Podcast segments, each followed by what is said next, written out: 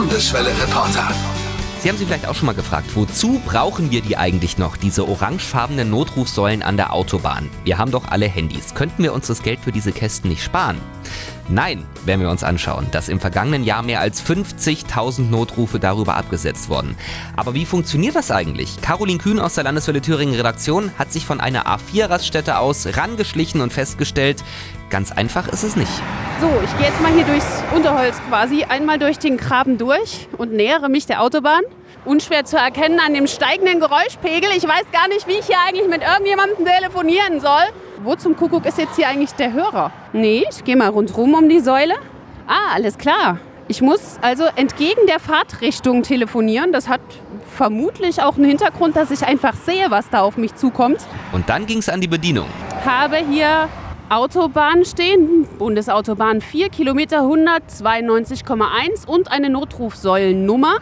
Außerdem gibt es eine gelbe Taste mit einem kleinen Werkzeug drauf und eine rote Taste mit einem roten Kreuz. Natürlich will ich jetzt hier nicht das Treiben verrückt machen, deswegen wähle ich die Taste mit dem Werkzeug drauf und ich bin hochgradig gespannt, ob ich hier irgendwas oder irgendwen verstehen kann direkt an der Autobahn.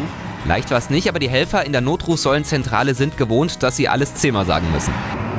Notruf Autoversicherer, hallo. Hallo, hier ist Landeswelle Thüringen. Caroline Kühn ist mein Name. Sind Sie da eine vier- bis fünfstellige Nummer?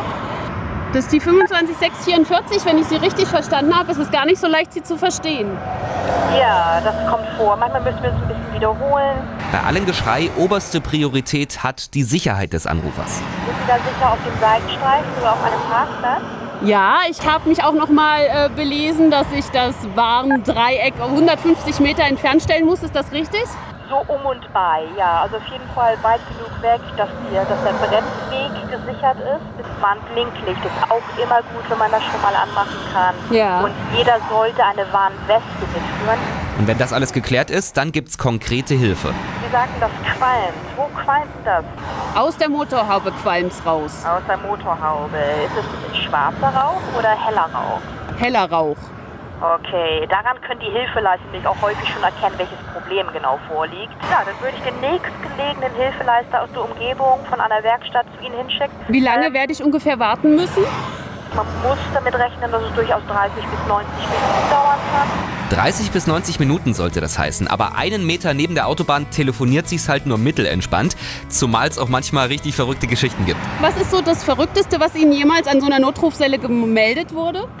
Also mir persönlich noch nicht wirklich viel Verrücktes passiert, aber ich habe einen Kollegen gehabt, der hat doch tatsächlich gemeldet bekommen, dass ein Känguru auf der, auf der Autobahn herumläuft.